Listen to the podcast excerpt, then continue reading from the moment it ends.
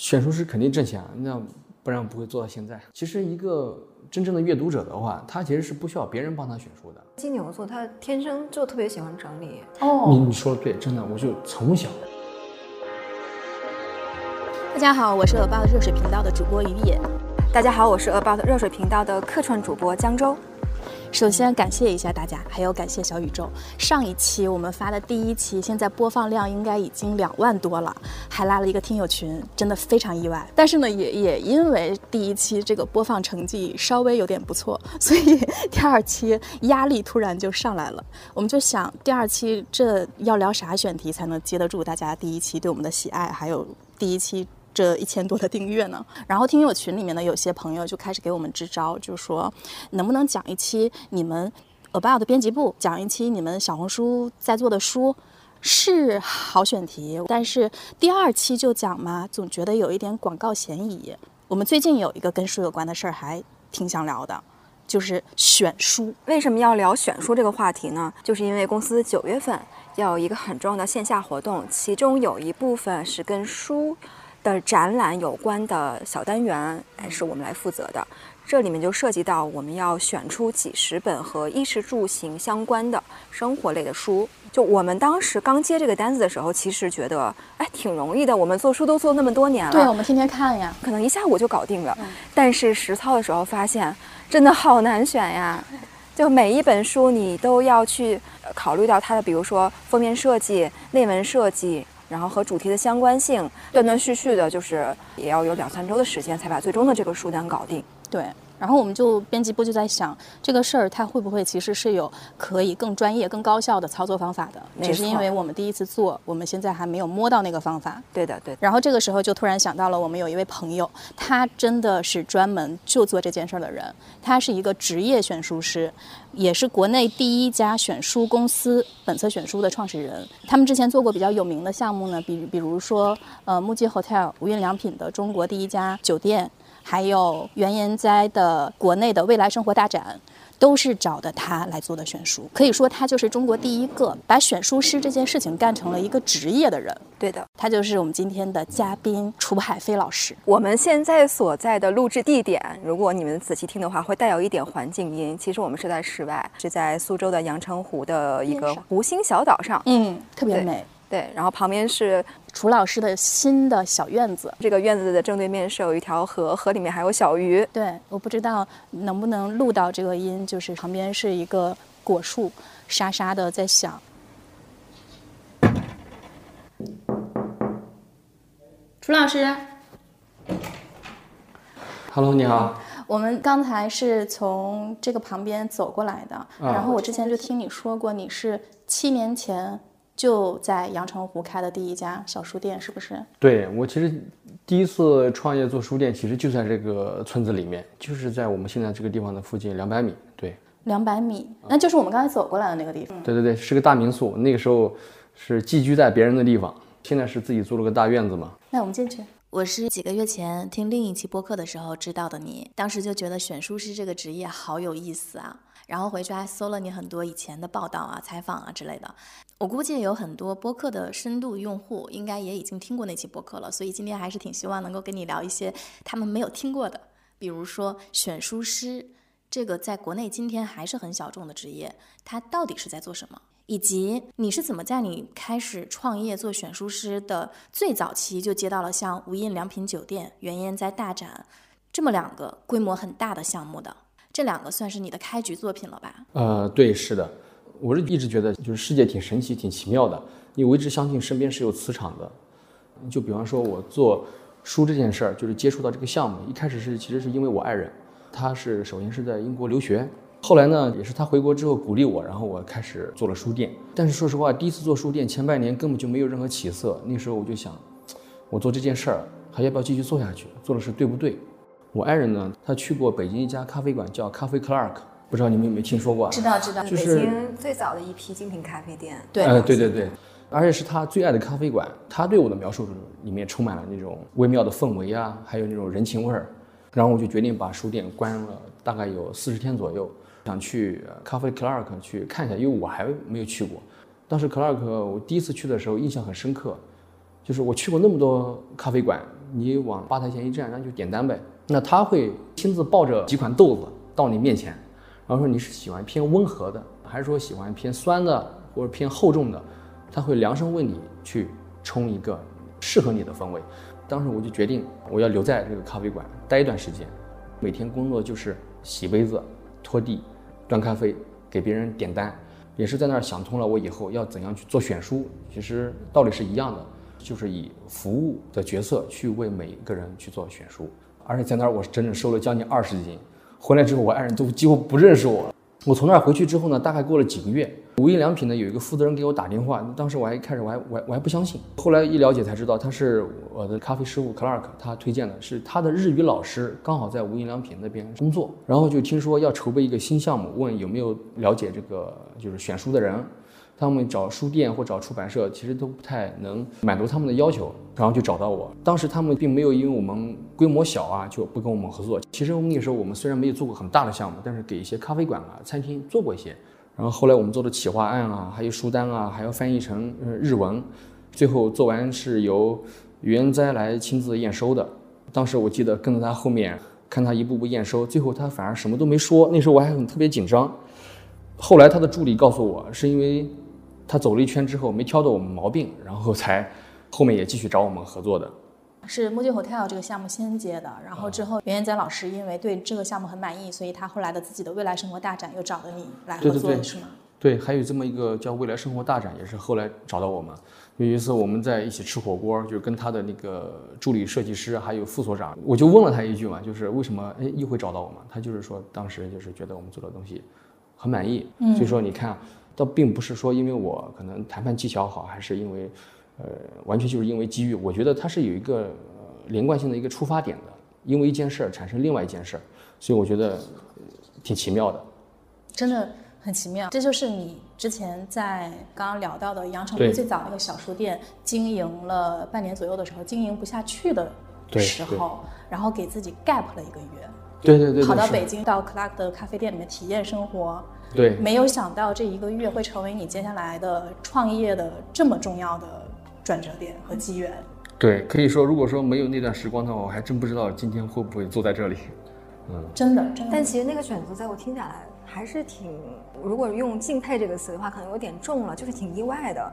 因为你自己开书店，就是好歹你还是个老板，对。然后你在另外一个店里面，你就是一个小杂工，就是在那洗杯子，对。然后你还能在那边坚持四十天，这个说长不长，但说短也不短的。是的，但是其实我刚开始开半年书店的时候，就其实还是挺像文艺青年的，因为有个书店梦，我我要做一家书店，但其实并没有。参与很多的一些可能细致的活儿或体力活儿，其实做书它后面不光是面对哎呀这本书多好，我在做很理想的事情，其实它面对很多的事情。现在是做选书已经是将近七年时间了，就怎么说呢？就是选书师也是为别人解决麻烦、解决问题的人。像无印良品这种项目的话，它大概是在我记得是一万五千册到两万册左右。像未来生活大展，总共加起来应该是两三千本书。第一个项目，它就是说是是通过采买的，然后第二个项目其实都是我通过借的，就是他们要办一个展览，希望里面不是装饰性的假书啊或白皮书啊，他就想真的书，然后他们找出版社借书，出版社不借，出版社他一旦出库了回来，一旦有折损或者说有拆封啊，你毕竟要给别人看嘛，那他就要算钱的，几千本算下来其实也不少钱的。找书店更加不可能，是没有一个书店说愿意把自己书店书借出去。然后我就想了个办法，我去找那个哎做杂志的。做媒体的，然后艺术家，然后做编辑的，还有一些作家，我就直接到我的朋友家里面，从他们书架上去挑书，然后去放到这个未来生活大展的空间里面。所以说是需要刷脸的 啊，对对对，也算是刷自己的脸给别人，是积累一段时间，然后刷个刷个脸。是，对，其实这个未来生活大展最最大的难点啊，它不还不光只是把书怎么去凑起来，它还出了个题目，是要一个这个空间偏女性的。她是一个女性的，可能大概三十多岁，是一个从事翻译啊或文字工作的一个一个工作者。有个人设，有个人设，嗯，对，呃，干巴巴只有书，其实挺没有诚意的。你要你要还原到在空间生活的状态，所以说我们还选择了一些器皿啊、家具啊、灯啊，连锅碗瓢盆、被子啊这些东西啊，什么浴巾啊，我们都选了。连这些都是要你们来选的呀？对对对对，是的。所以说选书师的工作，它不光只是我把书挑完，嗯，结束了。包括你在书架上面怎么排布，选择什么样的灯光，我们都要考虑。我有长期合作的照明设计师，其实照明设计师在国内其实也并不多，但他是个很专业的领域。因为比如说我第一次去他工作室的时候，他会给我做测试实验。那一个灯光，冷光、暖光、强光、白光，各种各样的光有多聚焦、有多散，就是它的数值都不一样。那长期照射在书上，它就会掉色，或者说损害书。所以说，我们选择灯光的时候，每次都会用专业的打光的方法。而且，其实走进这个环境里面，阅读氛围感觉也会不一样。你还要去做一些书架上的导视，跟整个阅读空间的环境设计，甚至有些桌子啊、椅子啊，我们都是量身定制，我们来设计的。对，所以说它是一个综合性的工作，不光只是挑书，更像一个书店设计师一样，图书馆设计师一样。听你说下来，这个事情是不是它大概率是不能一个人完成的？它大概率是一个团队的事情。没错，它一定是一个团队或协作的一个过程。然后这个团队的中心其实是选书师，选书师，就像是这一个项目的导演，对对对，然后他去组这个项目我需要的各种工种的人，对，服装道具，对，但是所有的创意是由这个导演来，提出的，没错，没错，没错，是。他其实很需要调度、协作、呃项目管理、沟通，是一个非常需要和人打好交道和擅长用好每个人的这么一个工作，是不是？对，是的。其实最开始我这些人其实一个都不认识，包括连书的作家都不认识，设计师我也不认识。恰恰还是通过书的这个世界，然后慢慢通过这个媒介去跟一些不同行业的人，然后认识，然后产生连接，最后，呃，一起做一些事情。哎那这样听下来，感觉更像是一个策展人的角色。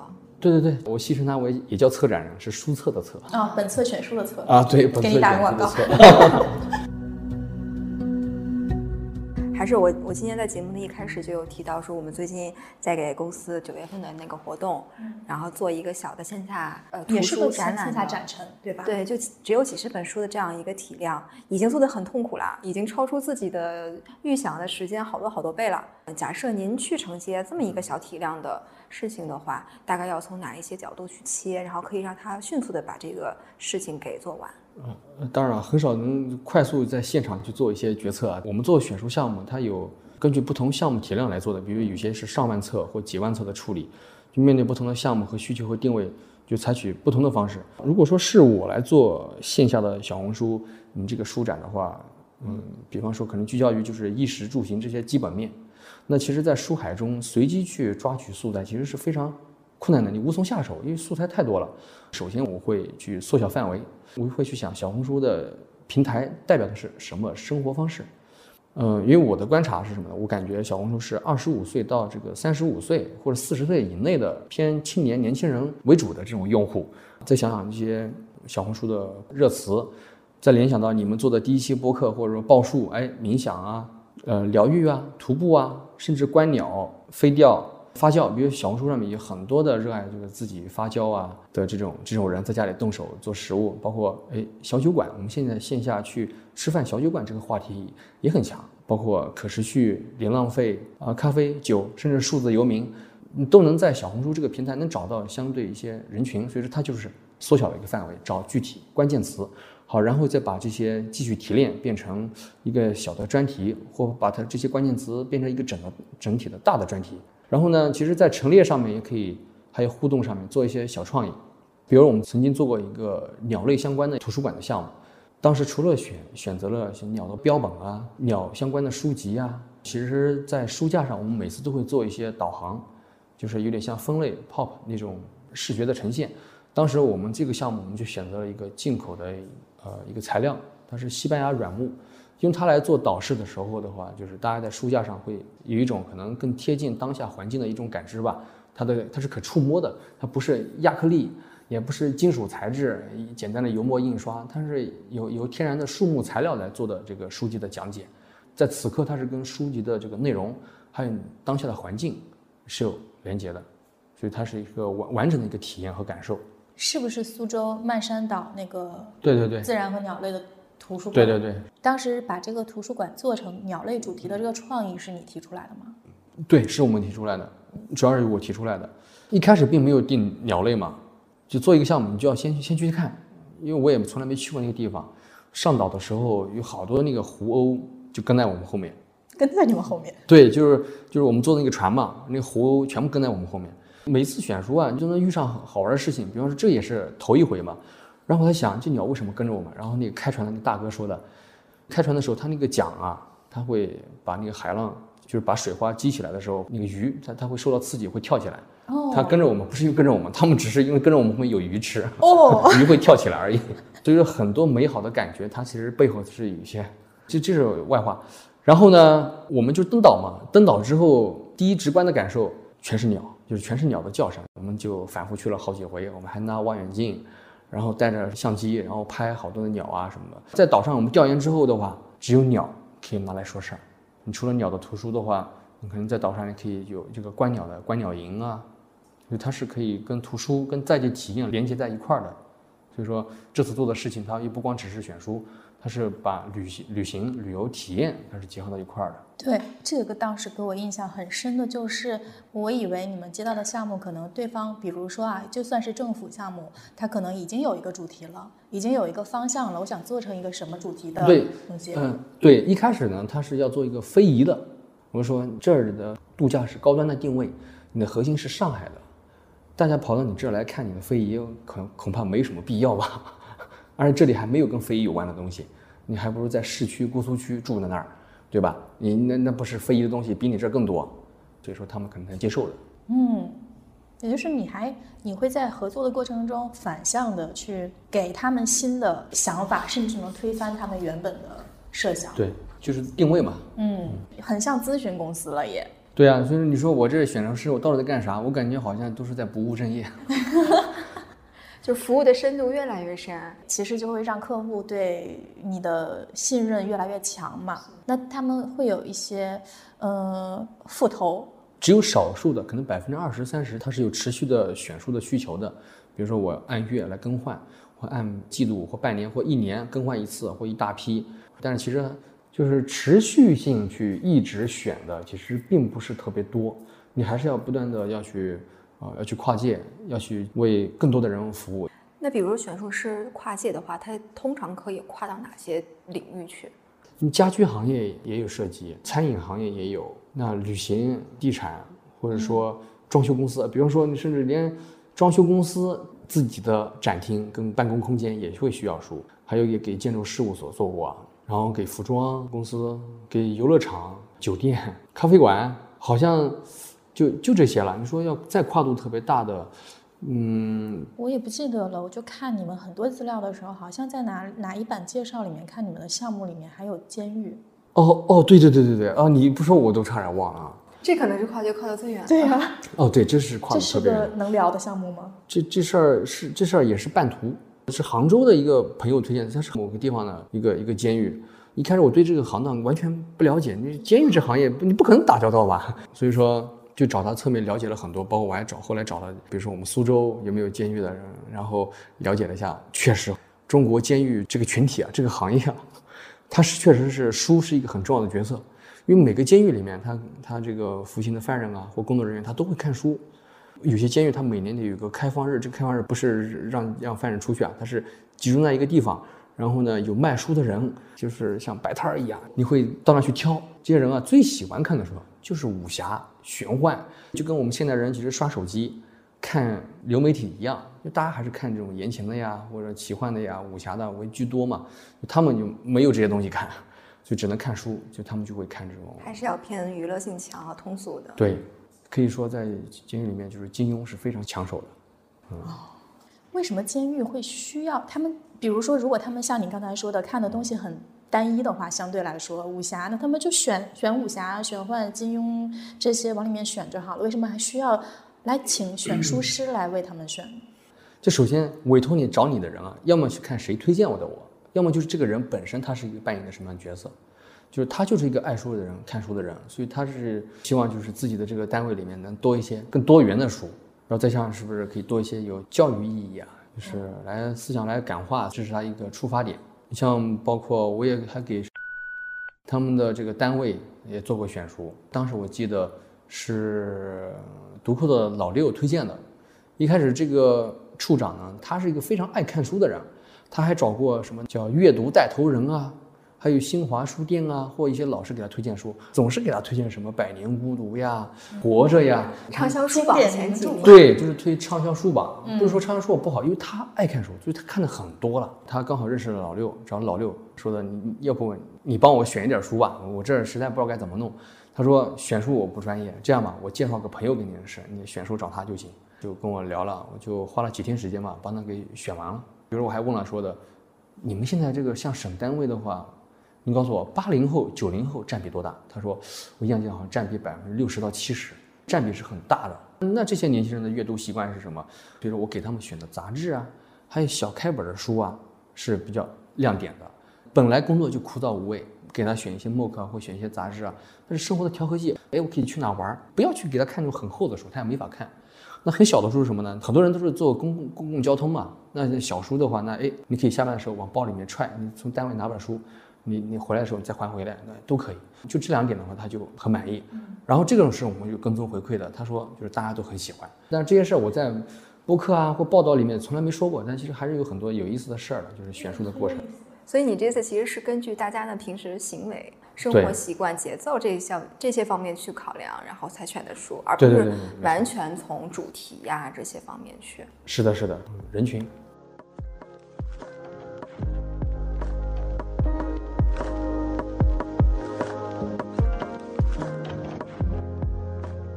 然后，所以现在是，就是你你做选书师到底挣不挣钱这个事儿，能聊聊吗？好问题。选书师肯定挣钱，那不然不会做到现在。像其实我们平时开支并并不多，我们总共就四个人。我还有很多大量的项目，一些项目它是突然来的，你要临时解决的解决的一个问题。比方说，我之前给北京的街道图书馆，是藏书量也是有五万册、八万册，就是非常非常大。你知道这个项目我是多长时间完成的吗？呃，一周七天时间完成的。但首先这个书不是我选的，它是公共图书馆调配给我们。然后我们把它给搬过来的。这个图书馆的工作室有点像选书师救场，就是大概在十天之后，领导就要来剪彩了，就要来开业了。但是这个东西一团糟，什么都没有。图书馆里面就散了一大堆各种各样的杂书、乱书，没有分类的。所以我们是集中一个星期，然后去做关于分类和陈列，还有管理，还有空间里的一些导视啊、设计。当时我记得这个订单大概是十十多万。就一个星期，而这个开支的话，基本上就能除了人员开支啊，就是日常全年的办公啊，所有生活成本其实就能解决了。嗯，方便问一下，接过最大的单和最小的单是大概最小的单子两万块钱。哦，如果说算上创业初期的话，那个还不算正式做一家选书公司的时候，没做我这个本册选书的时候，其实就是个一个人嘛，开家小书店，就是在那个阳澄湖，阳澄湖就是二百米旁边的那个。对对对。是那个时候，就是给咖啡馆选，你给我个八百块、一千块，或者再多一点，你给我两千块，就是这个叫服务费。那个时候就是除了给你挑选，其他没有任何东西了。后来不一样，可能最少也得两三万，这是最小的，最多的话一百多万吧。它是纯粹的就是服务费，不加上什么图书的采购啊，那图书可能还有，通常都是要可能小几十万的图书采购。上百万应该就是像无印良品那种项目，是不是？对对对，就这个极少也是一种。没错，我客户是多元的，但是呢，有百分之七十左右的比例啊，它确实是聚焦于某个行业的，比方说地产、文旅公司。对，剩下来的就是可能什么都有了，有有品牌，有高校，有私人、个人都有。哎，提到私人和个人，这个我就更好奇了，是就是那些有钱的大老板，然后有一个大宅子，他需要 选书师去帮他把自己的超大书架填满吗，是是我们外界想象的这个样子吗？超大书房。对，超大书房就落地从上到下，你们能够呃。其实跟你说的其实差别也不是特别大，因为我认识爱书的人也特别多嘛。其实一个真正的阅读者的话，他其实是不需要别人帮他选书的。做个人的业务的话，你是没法去为那些就是自己就看书选书的人，甚至做书的人，你没法去给他选的。我们选的还是就是比如说他可能是一个做生意的，或者说他是某个相对有身份一些，或他并不想把大部分时间用在这上面。他有藏书的习惯，需要有采买书的，甚至家里有孩子的，我们还给可能家里孩子做过儿童这个图书馆，就是他孩子看的从几岁到几岁的，我们会选很多很多。他在家里给孩子做一个图书馆，哎，这个就是不是我们普通人可以想象的。对，这这也是一种需求，但是并不是我们占主要的，因为因为能有具体到这种需求的人其实也并不多。那你有遇到过你已经到了，比如说交付一阶段交付，然后他会觉得，哎，你怎么感觉哎选的这个书怪怪的，不太符合我的口味？有有遇到这样的情况吗？有过，但说实话几几乎很少，因为你首先你跟他聊天的时候，你会设置各种各样的问题。书其实就像一个侧写，你能勾出他的性格、他的爱好、他的工作、他的需求，不管是从情感上还是技能上，都能勾勒出来。这是一个非常关键、非常重要的一个。一个前期工作的过程，不然后面其实都瞎做白做了。所以说，大部分时候几乎从来就没有说你说我不喜欢或我不要什么的，一般不太会有这种事儿。这个过程是你们肯定不能外传的东西，是吗？好像也没有太大的标准，就像没有标准吗？我做过举个例子，比方说，我不知道心理咨询师或心理医生跟选术师是不是也有关联？你你不可能一个心理医生或心理咨询师，他每次都按照固定的。套路去对待一个人吧，所以我其实我这个道理也是一样，它是量身定制和企划的，一对一的这种，就可能会有一个大致的有某一些问题，可能会一定要问到，一定要了解到，但是也会有一些一 v 一定制的问题。对你，甚至我会为他就是未来的一年、两年或几年，比如说生活计划或工作计划，比如他最常去的是哪个国家，最常去的是什么地方，你可能都会问一些东西，因为有些侧写你能揣摩出他的偏好。但我相信还是有一些老板。平时就是单纯做生意的人，他可能真的没有什么特别明显的所谓的精神兴趣倾倾向的。对，有没有那种很难拿捏的？还有一种，我们现在就排除给个人啊，比方说我们在给一些公司做咨询的时候，就是选书项目的时候，因为我们每次都要问，可能有时候在甲方看来可能会比较傻，就是什么愿景是什么？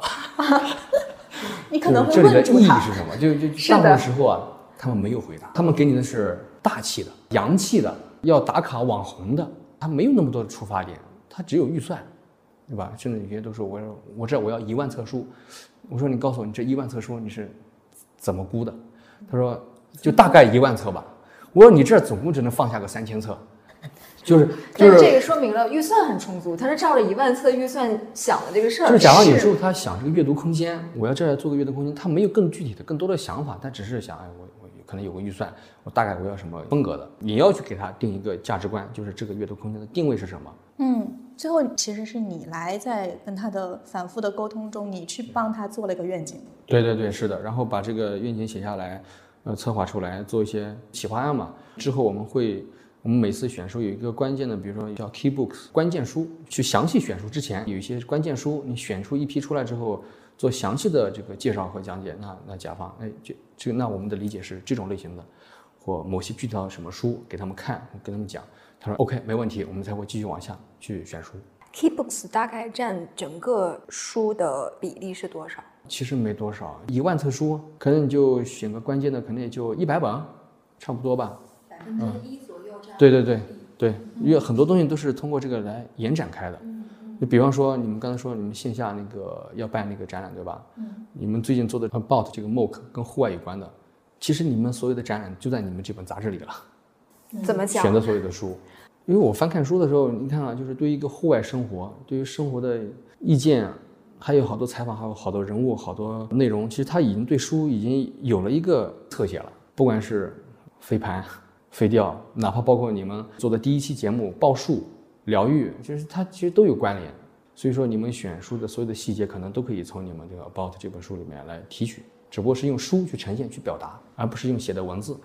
啊，可以这样理解，就是是用书当做素材。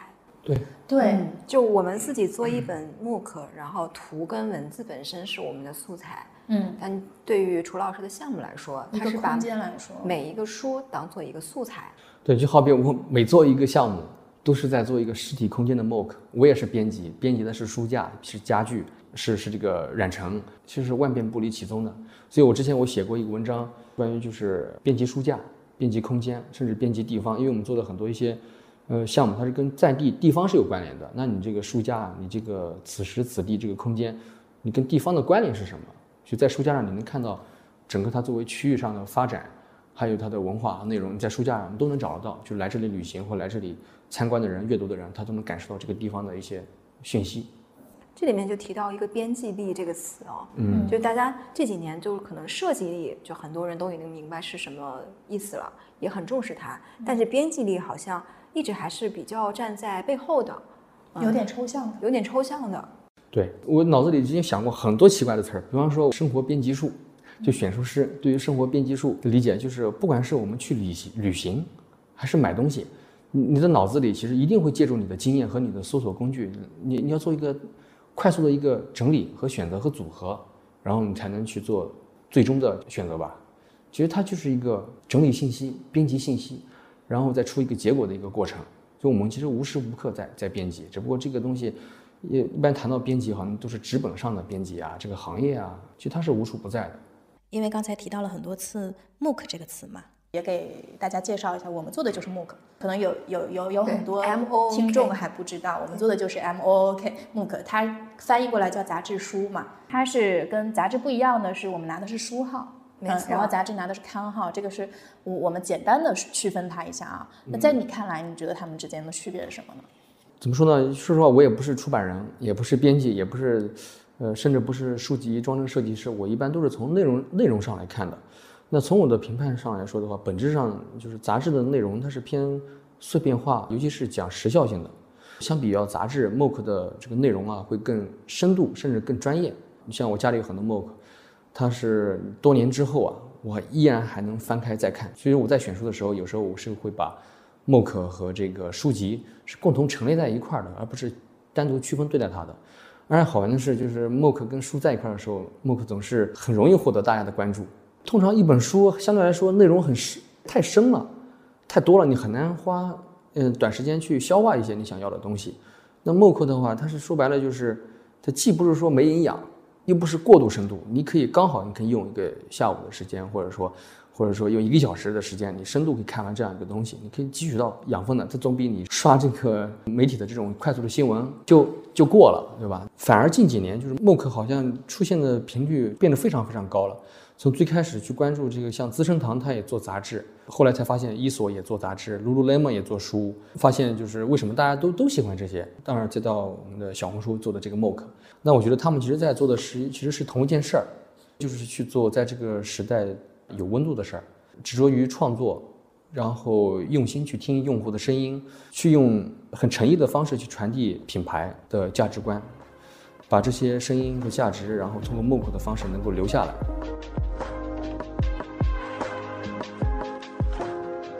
那选书是他自己，就是一定要把他自己选的书大概都看一遍吗？还是说，刚才我前面讲到就是。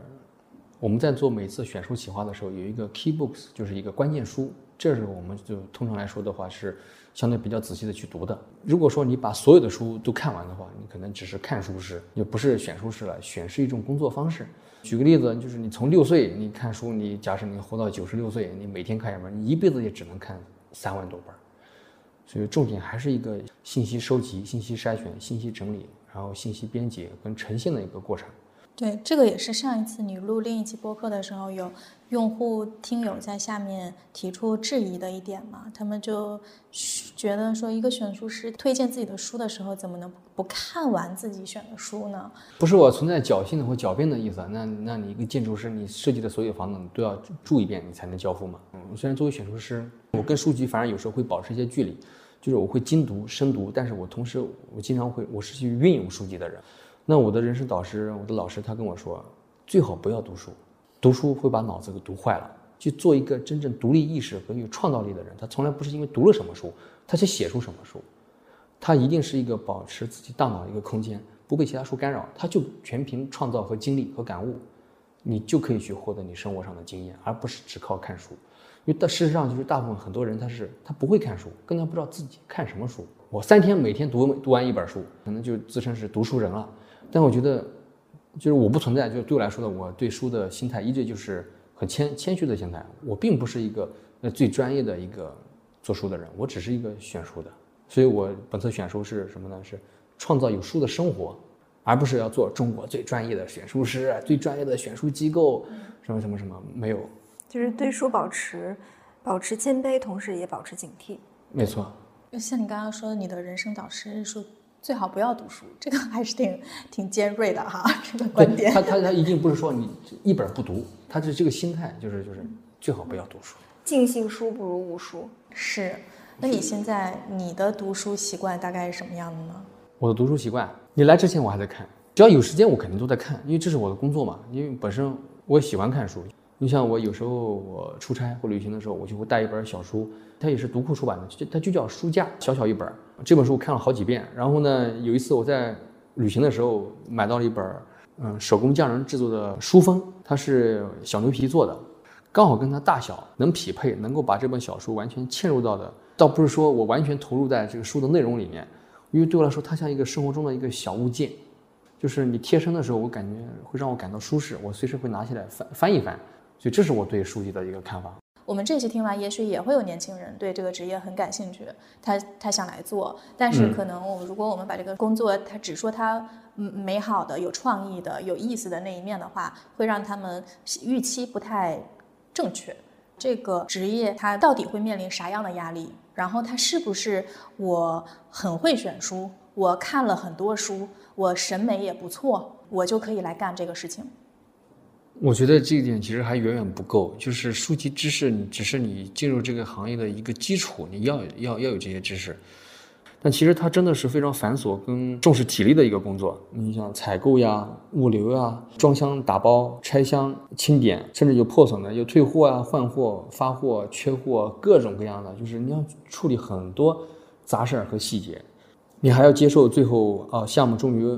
到达现场了，你要去陈列了，你要住在工地上，不是睡在地上，就是住在工地那个附近，少则两三天，多则我们可能最多的是二十几天，我印象深刻。然后每天都要搬货、上书，有一次我的鼻血都流出来了，因为太太累了，连续高负荷工作，就是早上八点钟就到达工地现场，凌晨可能两三点、三四点有时候才结束。第二天起来的时候啊，我整个人是起不来的，就身体不是我的，然后你用手点我哪儿哪儿就哪儿疼。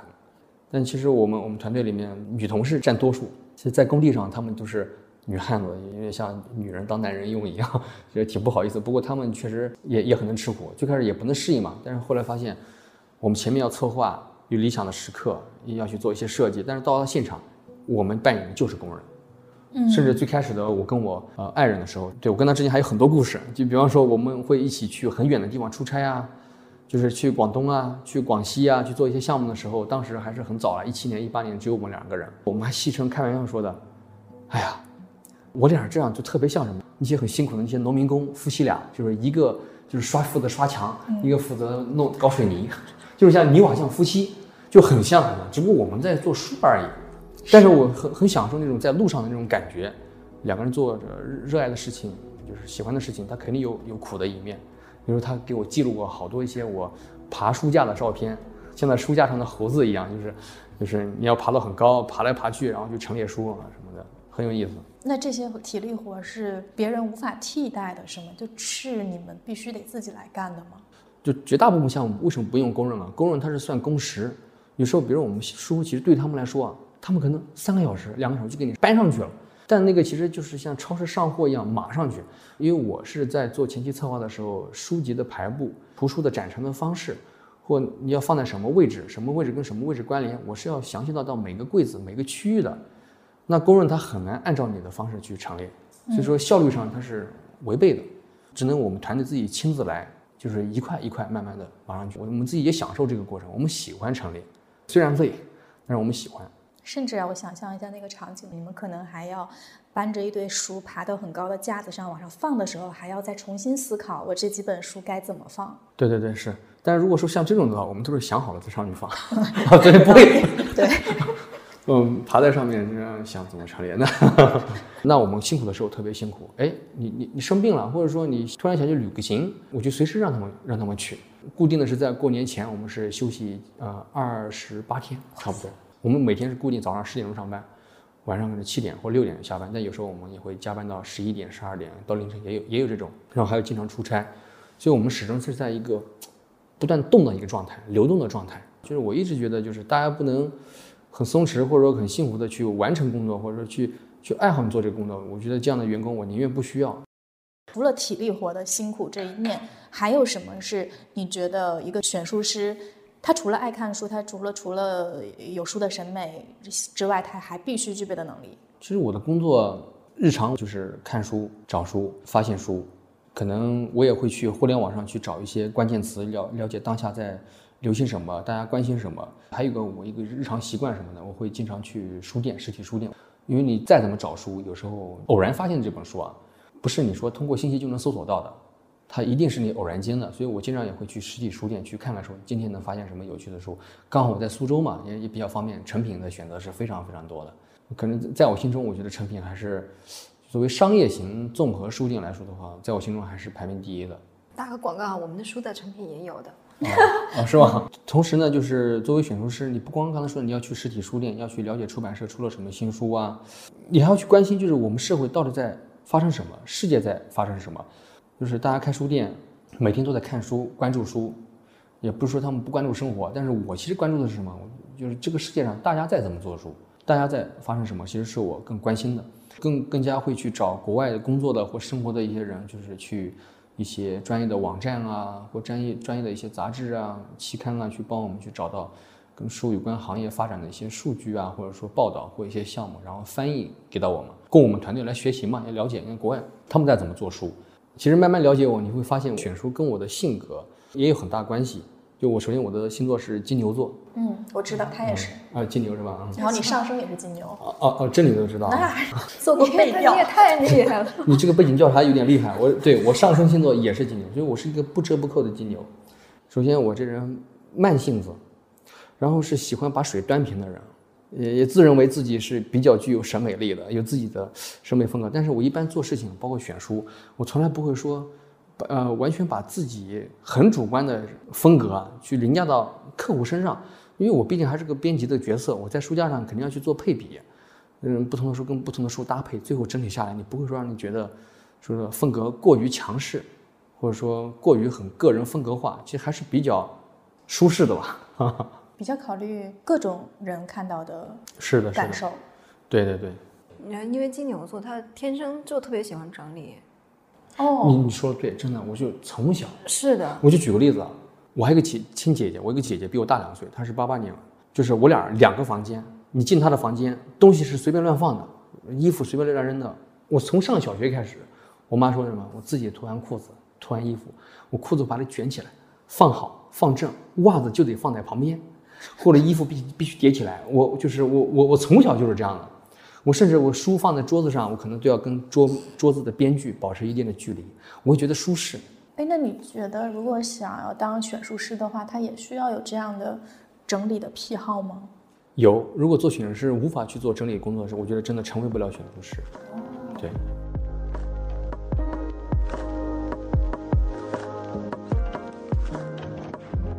我我最近在看那个《奥本海默》啊，我也去看了。啊，你看了？然后我看完之后，就又看了一些诺兰最近来中国的采访。嗯嗯。记者问他说：“嗯，你觉得大家观众会从你的电影里面获得什么、学到什么吗？”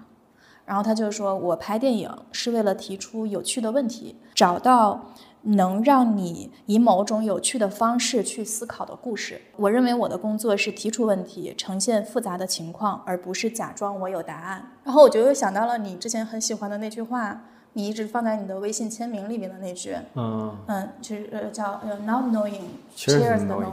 对，该怎么翻译这句话比较合适呢？就是不知道为知道欢呼。做一个未知的人，比做什么都知道的人可能会更幸福。对，像你刚刚说，尽信书不如无书，我们和书保持距离，或者是和和知道这件事情保持距离，和信息保持一定的距离和敬畏，在那种未知的感觉里面，可能会获得更多有趣的乐趣。是看书是有乐趣的。你像我虽然做这个工作，当我长期处在一个就是我为了看某本书而看的时候，我会失去乐趣，我甚至会有厌恶。但是我只有在什么时候，就那一美最美妙的一刻是什么？我没有抱着任务。我偶然发现了一本书，它就是我需要的，我有更大的动力看它，享受它。被喂养的信息一定是最难受的，自主的跟偶然性的东西是才是最幸福的。我觉得，可能就像 AI 一样，A AI 能够帮你完成一些工作，但是人毕竟是偶然性动物，所以我觉得 AI 永远替代不了选书师做的事情。这个也是我在我们今天聊的这个里面，我觉得选书是它其中很有意思的地方，它是在创造书和人相遇的一些偶然性和惊喜感。可能你之前没有想过你会在这个地方遇到这样一本书，但在这个瞬间你看到它的时候，这种对你的生活来说可能是那个有意思的部分。对对对对创造意外。那 我们今天就结束在这里吧。最后非常感谢楚老师今天跟我们分享了很多内部机密，包括很实在的把挣多少钱也讲出来了。对，我挖出了一些东西来了。希望今天听到的，嗯，所有的听众朋友们能够因为这一期播客对选书师这个职业多一些真实的了解，不一定说每一个人听了都都推荐你们去干这个职业，也也许你可以从这一期里面获得一些启发，去想想适合你做的事情是什么样的。是的，啊 我们这期就到这，里，大家再见。大家下期见。感谢听到这里的朋友，如果喜欢，记得订阅。另外和大家分享一个好消息，在马上要来的中秋加国庆假期，我们参与了亚朵竹居的中秋赏月活动，月是阅读的月，从九月二十一号到十月十五号，大家可以在亚朵的全国三十家指定门店免费借阅到我们的最新一期杂志书，还可以领取限定周边，不入住也能参与。具体的门店地址和活动详情可以关注我们的小红书账号 about 编辑部。那么下期见啦！